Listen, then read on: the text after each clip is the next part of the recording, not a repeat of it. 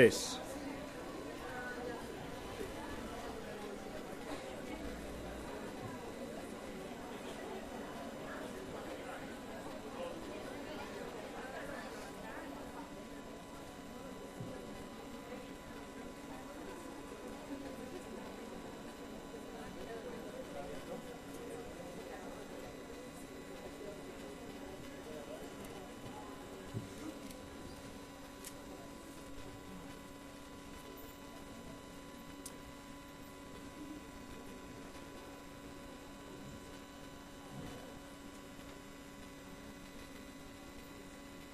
Vale, oramos. Señor Jesús, te damos muchísimas gracias por, por la comunión. Te damos muchísimas gracias por poder conocerte a ti. Te damos muchísimas gracias por las fuerzas que recibimos de tu parte. Te damos muchas gracias por los pasajes y pasajes como este que vamos a leer hoy que siempre nos hacen pensar en cuál es nuestra relación o respuesta contigo y lo que tú eres para nosotros. Por favor, bendice este tiempo para que sea de bendición, que no dependa de las personas y que nuestros corazones estén abiertos a ti. Gracias por la alabanza, por todo lo que hemos hecho hasta ahora. Y nuevamente gracias por los, los niños a que amamos, Señor. Amén. Vale, el pasaje que vamos a ver es, es, un pasaje que dice, bueno, no es típico de Semana Santa, aunque la, todavía falta o no falta, bueno, con eso tengo un poco de lío. Pero esto ocurrió uno de los días de, la semana de, la pasión de Cristo, cuando Cristo ya estaba encaminado o encaminándose eh, o explicando a los discípulos lo que iba a pasar, que los discípulos no estaban muy satisfechos. Y déjame mirar. Si, si veis eh, y tenéis la hoja aquí, es que no lo he encontrado en español, perdonadme, pero este, este inglés medio lo entendemos, ¿no? Entonces, pone sí, sí, no, o yes, no, o yes, yes no, como, así, como con aceitunas en la boca. Pero el, el, yes este está lleno de no, de nos, de noes, nos, ¿vale? De noes. Y el no está lleno de yeses. ¿Vale? Entonces, un poco la cosa tira por ahí. Ya es, es como ya, ya lo he puesto muy fácil. Pero quería contaros algo porque eh, yo creo que a veces nosotros nos autoengañamos en, en, algunas cosillas. Y yo reconozco que yo me autoengaño en algunas cosas. Por ejemplo, cuando estoy en el gimnasio, sabéis que los aparatos de pesas, bueno, están los tíos cachudos ahí, que están muy bien eso, y están los, los que van a pasar el tiempo, ahí estoy yo. Y entonces yo he descubierto que los aparatos de pesas están en libras o en kilos, ¿no? Vale, entonces yo una vez estaba haciendo un, un ejercicio de pesas, digo, ostras, qué fuerte que estoy. Si levanto 100. Pero yo le daba, digo, venga, que aguanto otros 10 más. 100 para aquí, 100 para allá, digo, esto, esto es la caña. Cuando me doy cuenta que estaba mirando 100 libras. Entonces, ahora eh, lo, lo pasé aquí, lo me quedé decepcionado pero lo que hago cuando voy, digo, no, no, yo voy con mi mentalidad de libras. Pero luego estaba pensando, digo, al fin y al cabo no es un poco como engañar, me, está, me, estoy engañando. Estar levantando el mismo kilo, pero en mi mente es como que me estoy engañando. Y más o menos queda una cosa así. Claro, lo, lo que lo, eso lo pasé a, mi vida también en mi relación con Dios o en, en todo lo que haces. Que a veces nos cuesta menos jugar con unas palabras o hacer ciertas cosas y porque nos es más liviano que otras y nos acomodamos a, la, a lo que es más fácil. Es como decir, yo vivo mi vida con Cristo, entenderme bien, en, libra, en libras y no en kilos. Entonces, el libras es más fácil porque todo es más grande, 100. Ahora lo pasaba yo a kilos, era la mitad, un poco menos. Entonces, eh, como que no nos conformemos en nuestra vida cristiana a vivir en, en libras perdonad los que manejáis las libras. Lo tiene más fácil, bien. Pero también eh, pensaba una vez una anécdota que nos contó un, predicador que su hijo era imposible que aprendiese a restar. Y entonces eh, la madre pasaba horas y horas con el niño. Venga, vamos a restar, vamos a, te voy a enseñar a restar, venga. Vamos a empezar con la resta, dale con la resta, dale con la resta. Y entonces de repente la madre empezó a gritar eh, cariño a su marido que ya el niño ya aprendió a restar, que ya aprendió a restar, que sabe restar. Y entonces todos hicieron una fiesta y todo, y el padre dijo, bueno, pues voy a ver cómo resta el niño. Y lo que había aprendido el niño es que era muy fácil eh, cambiar eh, la resta y poner un palito. Y sumar si sabía sumar bien. Entonces dice, mira, papá, ya sé restar. Pongo un palito en, el, en la resta y hago el ejercicio. Y entonces el niño todo feliz porque sabía restar. En realidad no sabía restar, lo que había hecho había, era cambiar la resta por lo que sabía, por la suma. Y entonces este hombre empezó a pensar, dice, ¿y no será a veces que en mi relación con Dios hago también un poco lo mismo? Las cosas que no sé hacer, lo que hago es cambiarlas, le pongo un palito y hago lo que sí sé hacer, que es lo más sencillo, en vez de luchar por crecer, por crecer, por crecer y por conocer más. Entonces estaba pensando, eh, por eso, esta primera diapositiva que dice sí, no, no, sí. Entonces, eh, en, nuestra forma de, vivir nuestra relación con Dios, es posible que estemos todo el rato sí, sí, sí, sí, sí, y sea no, o es posible que sea todo el rato no, no, no, no, no, no, y sea sí. Una nos va a atascar y la otra eh, nos va a hacer tirar para adelante. Pero hay una parábola para eso, no hay nada nuevo. ¿Y sabéis cuál es la parábola? La parábola está en Mateo 21, 23, 32. Y dice que cuando vino al templo, los principales sacerdotes y los ancianos del pueblo se acercaron a él mientras enseñaba y le dijeron, ¿con qué autoridad haces todas estas cosas? A Jesús le dijeron, ¿con qué autoridad haces todas estas cosas? ¿Y quién te dio esa autoridad? Y respondiendo Jesús, les dijo, yo también les haré una pregunta, y si me contestáis, también yo os diré con qué autoridad hago estas cosas. El bautismo de Juan, ¿de dónde era? ¿Del cielo o de los hombres? Ellos entonces discutían entre sí, no respondieron, sino que discutían entre sí diciendo, si decimos que del cielo nos dirá, entonces ¿por qué no le creísteis? Pero si decimos que de los hombres, tememos al pueblo, porque todos tienen a Juan por profeta. Y respondiendo a Jesús le dijeron, no sabemos. Es decir, se limpian las manos, mira, no, no tenemos respuesta. Entonces también eh, les dijo, tampoco yo os digo con qué autoridad hago estas cosas. Y les contó una parábola. Pero ¿qué os parece? Un hombre tenía dos hijos, y acercándose el primero le dijo, Hijo, ve hoy a trabajar en mi viña. Y él respondiendo, y respondiendo él dijo, No quiero. Pero después, arrepentido, fue y acercándose al otro le dijo de la misma manera, y respondiendo el otro dijo, sí, sí, claro, señor, ahora mismo voy. Y al final no fue. ¿Cuál de los dos hizo la voluntad del Padre? Y dijeron ellos, el primero. Y Jesús les dijo, de cierto, de cierto os digo que los publicanos y las rameras van delante de vosotros al reino de Dios. Esta frase es súper fuerte. Primero porque habla de publicanos y rameras que eran eh, como dentro de la sociedad de ellos lo peor de lo peor. Acordaos de que cuando hablaba con Mateo publicano, Jesús le decía, mira que está hablando con un publicano pecador. Y cuando le limpiaron los pies a Jesús, precisamente una prostituta, le decían, pero es que este no sabe que esta mujer es una prostituta. ¿Cómo se deja tocar por una prostituta? Y Jesús dice esto a los que supuestamente tenían en sus manos el reino de Dios y toda la sabiduría de Dios.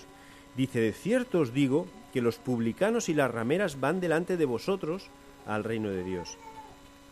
Porque vino a vosotros Juan en el camino de justicia y no le creísteis, pero los publicanos y las rameras le creyeron. Y vosotros, viendo esto, no os arrepentisteis después de creer. Mira, nuestra vida puede estar, es parecerse mucho a la parábola esta de los dos hijos. Y... Mm, espera, en paréntesis. No te importa si sales. Gracias. Es que tengo confianza con él. ¿Vale? Si no, no y también está el niño aprendiendo a hablar y eso hay que dejarle libertad. Gracias, Mateo.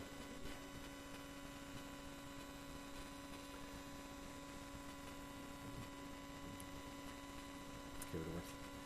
Bien. Vale, entonces eh, nuestras vidas a veces se pueden parecer eh, un poco a la parábola esta de los dos hijos. Y cuando Jesús nos dice algo, decimos, sí, sí, claro, Jesús, ahora mismo lo hago. Llegas a casa y no haces nada.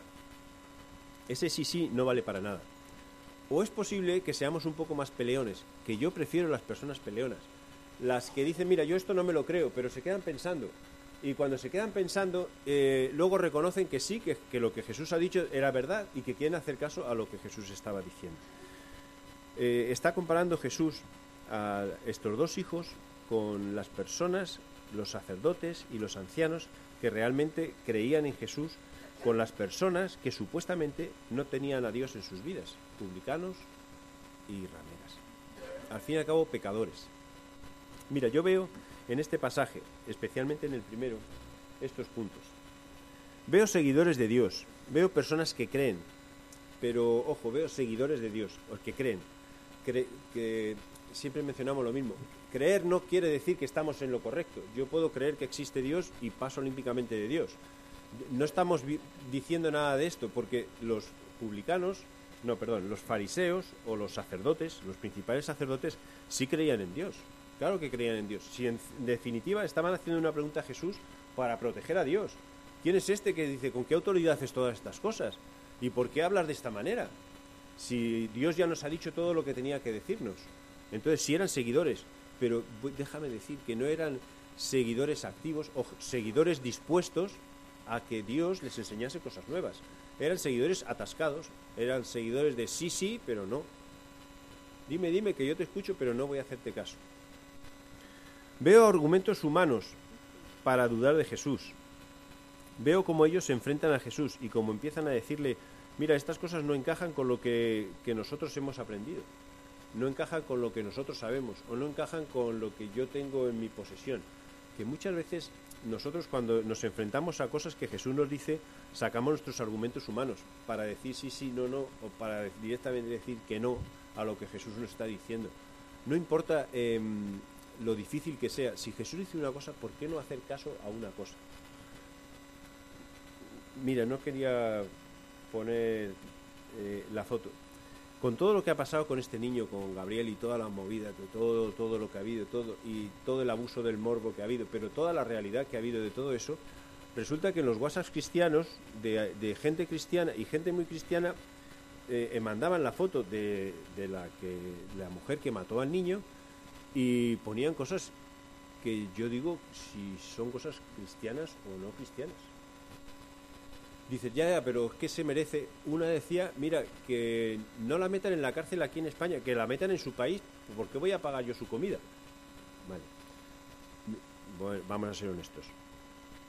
En el fondo tenemos todos ganas de que se vaya a su país.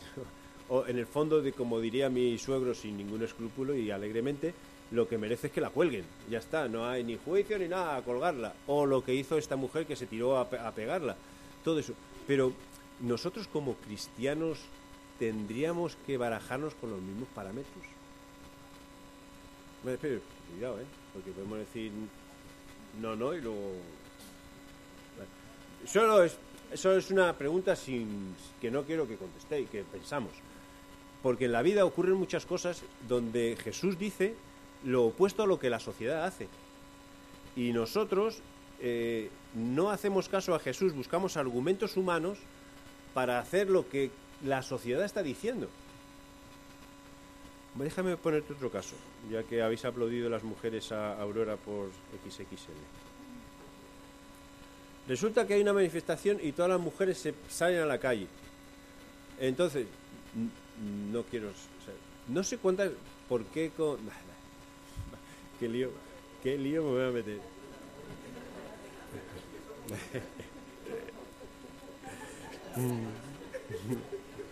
Vale, bueno, lee la Biblia, lee la Biblia.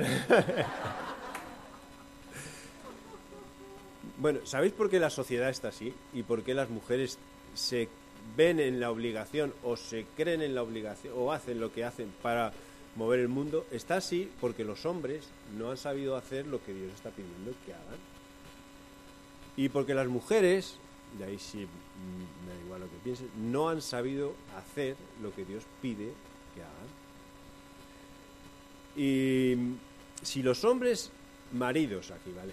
Supiésemos amar a las mujeres como nos pide Dios que amemos a las mujeres, yo no veo ningún problema.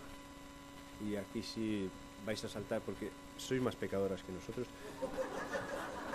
si las mujeres supiesen sanamente someterse a sus maridos, como dice la Biblia, no como dice la sociedad ni las personas, entonces no haría falta ninguna manifestación de nada.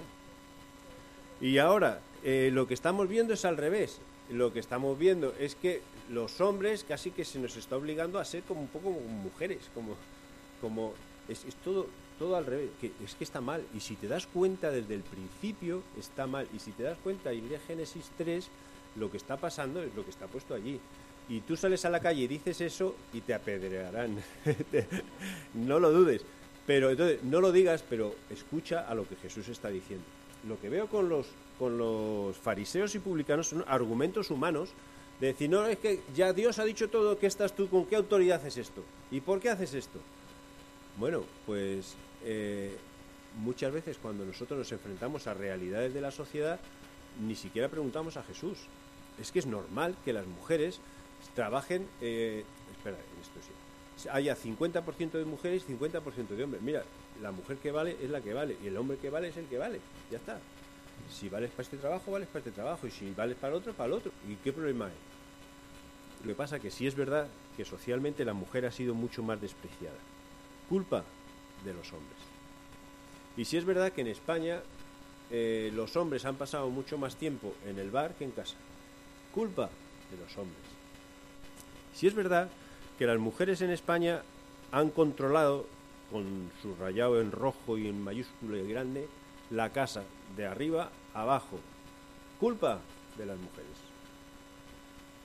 ¿Y por qué sale todo esto? Porque hay algo que está dentro del ser humano que hay que borrar, que se llama pecado. ¿Y quién borra eso? Jesús. Y cuando lo borra, no pueden cambiar las cosas. Claro que sí, que tienen que cambiar las cosas es que yo tengo que ver las cosas de forma diferente, pero no por argumentos humanos, sino porque escucho a Jesús. ¿Y con qué autoridad hace, eso? Dice Jesús. Pues no te voy a contestar. No te voy a contestar, pero sí veremos con qué autoridad. Veo también en este pasaje, sobre todo al principio, incoherencia, buscando el favor de los hombres, porque cuando le pregunta con qué autoridad bautizaba Juan, ellos no quieren reconocer que es la autoridad de, Dios, ni quieren reconocer lo otro, porque se echan al pueblo encima, o, ¿entendéis? Entonces dice, bueno, voy a ver, para quedar bien, ¿qué respondo? Y dice, no sé nada. Mira, eh, como cristianos, eh, nosotros tenemos que responder, pero no pensar en quedar bien, es lo que Jesús ha dicho. Y vas a quedar bien a veces cuando todo es amor, cuando igualdad y todo, vas a quedar bien, te van a aplaudir, pero vas a quedar muy mal cuando no sea la cosa así cuando tú empieces a decir que mira, que en el mundo hay pecado y, tú eres uno de ellos, es que no te va a sonreír nadie. Es que no, no vamos a encontrar unas respuestas que sean de aplausos para nada. Pero nosotros no buscamos el favor de los hombres, buscamos en realidad el favor de Dios. Buscamos hacer caso a lo que Dios está diciendo. Y buscamos que nuestro Dios sea Dios, no los hombres, ni lo que piensa la sociedad, ni lo que piensan los hombres y también buscamos estar incorporados en la sociedad, sí, pero con nuestros principios, principios cristianos. Ser creyentes de verdad, seguidores de Dios que creen y obedecen a Dios. Pero también veo la misericordia de Jesús, comprensión y oportunidad. Y dice, bueno, ¿en qué? Primero en los pecadores, porque dice, si los pecadores si escuchan, pues yo voy con ellos. Pero también a los fariseos les da una oportunidad. Venga con, con la misma autoridad que Juan. ¿Por qué no me creéis? Con la misma autoridad que Juan. Y aunque la respuesta de Jesús es tajante, que para mí no es que sea tajante, es que sabía lo que estaba diciendo, la respuesta de Jesús no deja de tener como una puertica abierta hacia la misericordia. Tú puedes creer en mí. No importa que seas un fariseo, no importa que seas un doctor de la ley, tú puedes creer en mí.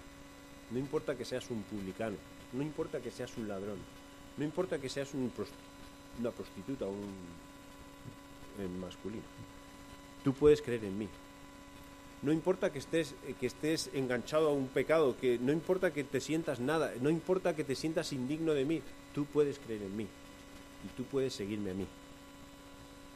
Veo que Jesús conoce nuestro corazón y conoce el corazón de los fariseos y conoce el corazón de las personas que están em, metidas en el pecado. Nuestra tendencia cuando conocemos a alguien que está pecando y es visiblemente que está pecando, porque aquí tenemos que ser todos honestos, que los pecados escondidos como no se ven, ¿vale? Entonces entras y oye, que mira que están maravillosos. Pero hay gente que, pues, su pecado no se esconde. ¿Qué vamos a hacerles? No se esconde. Entonces, nosotros no somos capaces de mirar el corazón de esa persona. Vemos lo de fuera y enseguida, fue un juicio. Enseguida, fue un juicio. Enseguida, mira qué malo, mira qué mal ha hecho, mira qué. que ¿y, tú? No sé, ¿y, y tú que eres muy bueno o qué? Con Jesús la cosa cambia, porque con Jesús no podría ir con lo de fuera. Él mira el corazón, mira lo de dentro. Y él era capaz de mirar el corazón de estas personas que le hacían la pregunta. La pregunta no era para ayudar, era para destruir a Jesús. Entonces él contesta de esa forma. Y contesta de una forma clara. Pero eso también nos ayuda un poco a pensar en nosotros. Y me encantaría que en esta iglesia nos viésemos así, que fuésemos capaces de pensar cuando una persona eh, está pasando un bache o ves que, está atada por algo o ves que en vez de empezar a pensar lo malo que es, yo no, no es que no, o mala, no quiero ni acercarme, uh, fuera de aquí, o ¿por qué no somos capaces de mirar el corazón? ¿Y, y por qué? Porque Jesús ve el tuyo y ve el mío. Y Jesús perdona lo mío y perdona lo tuyo. Y perdona lo mío íntimo y perdona lo tuyo externo, o perdona lo mío externo y perdona lo tuyo íntimo. Entonces, Jesús es capaz de mirar el corazón de las personas. Y una de las cosas que, que, veo en este pasaje, y más con la parábola de los dos hijos, es que me da miedo que como iglesia nos engañemos. ¿Y cómo nos engañemos? Bueno, pues diciendo que sí, que sí a Jesús, pero en realidad no lo hacemos ni caso. Sí, sí, yo, claro, amén, amén. Y luego hago lo que quiero. Ese es el hijo que dijo, sí, sí, que yo voy, no te preocupes papá, que voy. Y ahí se quedó el padre. Y Jesús prefirió el que le dijo que no y luego fue. Porque los que al principio no escuchaban la palabra, luego al final la escucharon con Jesús, que fueron los publicanos y que fueron los pecadores y que fueron las prostitutas y que fueron las personas desechadas por la sociedad porque eran muy malísimos. Jesús los acogió. Y me da miedo que como iglesia estemos llenos de personas santas, santísimas, que decimos que sí, que sí, que sí, pero no hacemos nada. Y en nuestra vida no hay cambio, no hay cambio y no hay cambio. Y me da miedo que hagamos cosas y esfuerzos para crecer más en, en, el Señor, conociendo la Biblia, lo que está aquí escrito, no lo que tú piensas, no lo que tú crees, no lo que de repente un refrán que te has aprendido o lo que dijo. No, no, no. Lo que está aquí escrito me da miedo que leamos, leamos, leamos, leamos, leamos, pero que hagamos lo que nos da la gana sí, sí, sí, sí y no. Ejemplos tan sencillos como la oración. Si dice que oremos sin cesar todos, amén. Hay que orar sin cesar, amén. Bueno, y no oramos nunca, pues, no estamos diciendo sí, sí, sí, no. Sí, sí, sí, no. Y así con cada cosa y detalles o, peticiones o, o, mandamientos que Jesús nos los dice. Pero dices, bueno, ¿y Jesús quién es para... ¿Quién es Jesús para, para ti, para, hacerle caso. Bueno, mira, Colosenses 1.15, déjame saltar a ese. Dice, Él es la imagen de Dios invisible, el primogénito de toda la creación, porque en Él fueron creadas todas las cosas, las que hay en los cielos y las que hay en la tierra, las visibles e invisibles, sean tronos, sean dominios, sean principados, sean potestades, todo fue creado por medio de Él y para Él. Y tú también. Entonces, ¿qué autoridad tiene Jesús en tu vida? Toda. Pues si es que te ha hecho. Es tu creador. ¿A quién vas a escuchar? A ti, criatura, a la sociedad totalmente corrompida y guiada por sus pensamientos, o a Jesús, que es tu creador. Escúchale. Y cuando escuches a Jesús, no empieces a poner peros paras, no empecemos a poner peros paras, o a lo mejor, o espera un poco. No, sí, sí. Vente a trabajar, sí, voy a trabajar. Y voy a trabajar. Y aquí te, mmm, que pensemos un poco en nosotros mismos, que hay muchas cosas en nosotros con las que luchamos, todos, que hemos dicho que sí a Jesús y no las hacemos, o las hacemos un día. ¿Y por qué no decimos que sí y es que sí para siempre? ¿Sí? Sí. He pensado en pasajes de escenas rápidas que conocemos todos. Los diez leprosos. Resulta que yendo Jesús a Jerusalén pasaba por Samaria y Galilea y al llegar a una aldea salieron al encuentro diez leprosos, los cuales eh, le pararon de lejos, de lejos, y alzaron la voz diciendo, Jesús, Maestro, ten misericordia de nosotros. Y cuando él los vio, como estaban lejos, les dijo, mira, id y mostraos a los sacerdotes, y aconteció que mientras iban fueron limpiados. Jesús los sanó. Y, y cumplí con la religión, venga a los sacerdotes a presentaros ahí. Y fueron, y fueron sanados. Pero ¿qué pasó? Uno de ellos, viendo que había sido sanado, no fue donde los sacerdotes, volvió glorificando a Dios a, gran voz y se postró en la tierra a sus pies, dándole gracias. Y este era samaritano. Samaritano es como si fuese eh, mm, también otro despreciado. Y respondiendo Jesús le dijo, ¿no eran diez los que fueron limpiados? ¿Y los nueve dónde están? No hubo uno que volviese y diese gloria, gloria a Dios, sino este extranjero, samaritano. Y le dijo, levántate, tu fe te ha salvado. Y aunque sanado y salvado son palabras que pueden, a veces son las mismas y se pueden mezclar y todo, mira, los nueve cumplieron religiosamente con todo. Pues que han recibido sanidad. El uno cumplió con acercarse a Jesús, que ha recibido la salvación. Cumple con la religiosidad, ¿qué recibirás? Pues recibirás cosas, pero no la salvación, la salvación Jesús. La salvación Jesús. Para mí es un ejemplo aquí como de decir, mira, Señor, eh, Jesús, límpiame, límpiame, sí, haz cumple y yo, que te, yo te limpio.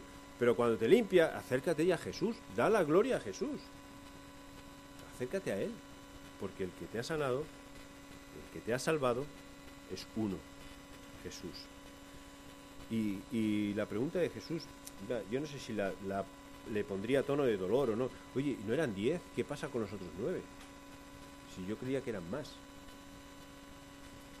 Sí, pero los otros están ahí en el templo dando ofrendas, encendiendo velicas y haciendo cosas porque han sido sanados. El que salva es Jesús. Mira, había unas personas que querían seguir a Jesús. Y aquí están los sí, no, sí, no, porque ponemos muchas pegas nosotros humanas. Cuando iba por el camino, eh, alguien le dijo a Jesús, mira, te seguiré donde quieras que vaya. Y Jesús le contestó, que estas son de estas respuestas que Jesús dice que digo, hombre, podría, si, si el chico quiere seguirte, y le dice, las zorras tienen cuevas, las aves tienen nidos, pero yo, el Hijo del Hombre, no tengo ni siquiera un sitio para descansar. Pues, ¿y ¿Por qué contesto esto? Porque acordaos que Jesús conoce el corazón. Posiblemente este que quería seguir a Jesús dice, mira, que yo quiero formar parte de tu reino, que veo que pinta bien, y a lo mejor sacamos muchas cosas. Dice, si me sigues, que sepas que no vas a tener nada. ¿Me quieres seguir? Entonces Jesús te dice, si me sigues, que sepas que no vas a tener nada. ¿Me quieres seguir? Sí, sí, sí. No, yo en casa no, no. Pero hay otro, después le dijo, sígueme. Y él respondió, eh, Jesús le dijo, sígueme. Y él respondió, bueno, deja primero que enterrar a mi padre. La interpretación de esto es, deja primero que vaya con mi padre, que fallezca mi padre, que ya se... Te... Y entonces Jesús le dijo, mira, eh, lo importante es, es que tú vayas ahora mismo a anunciar las buenas nuevas del reino de Dios. Deja que los muertos entierren a los muertos.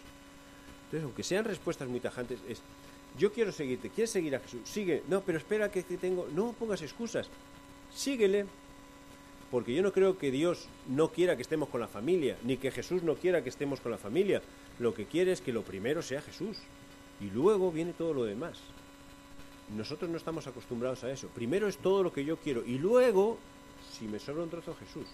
Al revés, porque de esa forma consigues todo, consigues todo. No son respuestas donde está diciendo que pasemos de nuestros padres. No puede ser porque tenemos que honrar a nuestro padre y nuestra madre y Jesús no vino a abrogar la ley, sino a cumplirla. Entonces sería como una incoherencia. Lo que le estaba diciendo es que el orden de prioridades está cambiado. Primero Jesús, luego los demás. Así nuestro sí, cuando nos diga el Padre, eh, vente a trabajar al, al campo. Sí, sí, yo voy. Nuestro sí es un sí, porque Jesús es primero. ¿Y con qué autoridad me tengo que obedecer a Jesús? es que Jesús te ha creado. Es tu creador. Es tu creador. Y luego vino otro y le dijo a Jesús, eh, Señor, quiero seguirte, pero primero deja ir a despedir a mi familia. Y Jesús le dijo, no se puede eh, pertenecer al reino de Dios y hacer lo mismo que hace un mal campesino, al que se pone a arar el terreno y vuelve la vista atrás, los surcos le salen torcidos. Si quieres seguirme, empezamos, miramos adelante y miramos recto. Y hoy en el salto hemos visto en Hebreos el versículo que pone poniendo nuestra vista en Jesús. Y lo demás, lo demás está. Y lo demás está y estará bien. Y lo demás lo harás bien. pero nuestra vista en Jesús. Si nosotros estamos mirando para atrás o estamos mirando alrededor de las cosas que pasan, eh, nuestros surcos, nuestra vida serán torcidos, mirando a Jesús. Ahora Jesús tiene una pregunta, porque quizás son, son cosas muy, no sé, poco tajantes. Tajantes, pero que son beneficiosas para nosotros. Y tajantes y nos hacen pensar. Dice que desde cuando Jesús cuando habló del pan y que no coma mi carne y todo eso, entonces la gente se escandalizó, anda, ahora tenemos caníbales aquí, tenemos que comernos unos a otros. Entonces, desde ese momento muchos que le seguían lo abandonaron, dejaron de seguir a Jesús. Porque dejaron de entender quién era Jesús. Dejaron de pensar que cómo va Jesús a decir que se lo coman físicamente. ¿Dónde entra en la cabeza? Pues en la de ellos, no entendían. Entonces, mira, esto es muy difícil, nos vamos. Entonces Jesús se acercó a la iglesia de Chamartín y todos los que habéis venido hoy, que estáis aquí, y dice, también vosotros queréis iros. También vosotros queréis iros. También vosotros queréis dejar de escuchar lo que tengo para, para vosotros. Porque mis palabras son las mismas, mis palabras son duras. Mis palabras no son aprobadas por la sociedad, no son aplaudidas. Mis palabras no van con, lo que va la, la sociedad. Mis palabras no son guiadas por impulsos, ni son guiadas por pecado, ni son guiadas por la ira, ni son guiadas por nada de nada. Mis palabras son totalmente distintas. ¿Está dispuesto a seguirme? Y aquí puedo decir, sí, sí, sí. Y luego llegas a casa y que nuestro sí sea un sí de verdad, si es que es un sí. Y Simón Pedro le, dijo, le contestó, bueno, ¿y a quién seguiríamos, Señor? Solo tú tienes palabras que dan vida eterna. Nosotros hemos creído en ti y sabemos que tú eres el Hijo de Dios, que tienes autoridad. Entonces, ¿qué respuesta más bonita la de Pedro? Que siempre le achacamos que era cabezota, mira, lo que quieras, pero supo responder y responder muy bien. ¿Y, dónde vamos a ir, Jesús? Pedro podía ir a pescar, podía irse muchos. ¿Dónde vamos a ir, Jesús? Tus palabras son las que necesitamos, son palabras de vida eterna. Un padre tenía dos hijos y llamó al primero y le dijo, mira, vente, ¿quieres, ayúdame por favor a trabajar? Y le dijo, sí, sí, yo voy a trabajar contigo. Y ahí el padre se quedó esperando, esperando, bueno, es al revés que no puedo esperando, esperando, esperando, porque al final el hijo no fue. Y luego le habló al segundo hijo, dice, ven, ¿quieres venir conmigo? Y el otro hijo que estaba jugando con el móvil al, parchís, que está de moda ahora, o a lo que sea, le dijo, no, no, ahora no, déjame que no puedo. Pero se dio cuenta de quién había hablado, que era su padre. Se dio cuenta de quién le había pedido eso, que era Jesús. Y entonces, dejando el móvil, dejando lo que estaba haciendo, dejando la televisión, dejando la holgazanera, dejando todo lo que sea, se levantó y fue a ayudar a su padre. Tengo una pregunta. ¿Quién hizo la voluntad de Dios? el segundo. ¿A quién criticamos nosotros más? Al segundo. Porque el otro dice que sí, dice, oh, este es buenísimo, siempre dice que sí, pero no hace nada. No hace nada. ¿Cuál hizo la voluntad del Padre? y esto es lo que me gustaría que fuese la respuesta.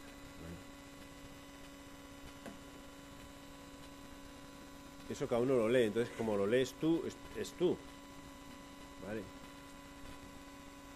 Que nuestra relación con Dios no sea una relación engañosa, donde cambiamos los kilos por libras porque es más fácil llevar las cosas, o donde solamente sumamos y no restamos porque es más fácil sumar que restar.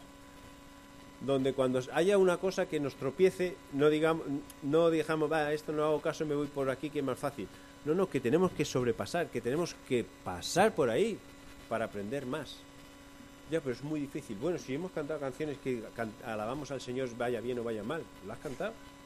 No sé si te has dado cuenta o no. Yo cuando digo, cuando cantamos eso y dice vaya mal, me callo. Te alabo cuando vaya bien y me quedo escuchando. digo, este no sabe lo que canta. vale. Todas esas pruebas nos ayudan, nos ayudan en nuestra relación con Dios donde cuando la sociedad nos pregunte algo, nosotros tengamos una respuesta, bien que la podamos verbalizar o bien que podamos hacerla totalmente diferente, la de Jesús, la respuesta de Jesús. Nosotros no podemos desear el mal a nadie, porque estamos llamados a amar al enemigo. Eso es gordísimo. Nosotros no podemos desear la muerte de nadie. Nosotros no podemos insultar a nadie. Nosotros tenemos que hacer caso al que nos creó, que tiene autoridad sobre nuestras vidas, y es a Jesús. Y si alguien tiene que aplicar justicia, que sea Dios. Y si alguien tiene que aplicar justicia en la tierra, que sean los que Dios ha puesto para que apliquen justicia. Solo quiero animaros a, pensar en vuestra relación con Dios. ¿Cuántas veces has dicho sí y luego ha sido un no? ¿Y cuántas veces has dicho no y luego ha sido un sí? Oramos.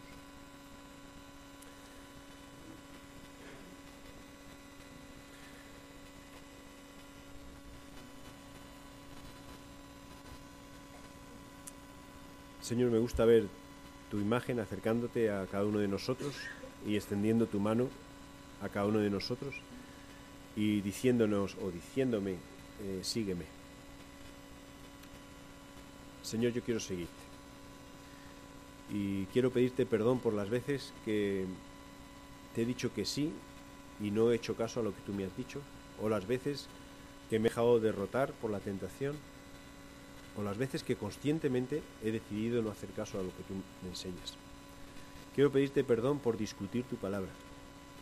Quiero pedirte perdón por pensar que yo soy más inteligente que tú y que sé cuál es la respuesta perfecta para cada situación. Señor, pedimos que como iglesia abras nuestros oídos a ti, nuestra voluntad a seguirte y sobre todo, Señor, que nuestro sí sea un sí y no haya nada más que un sí.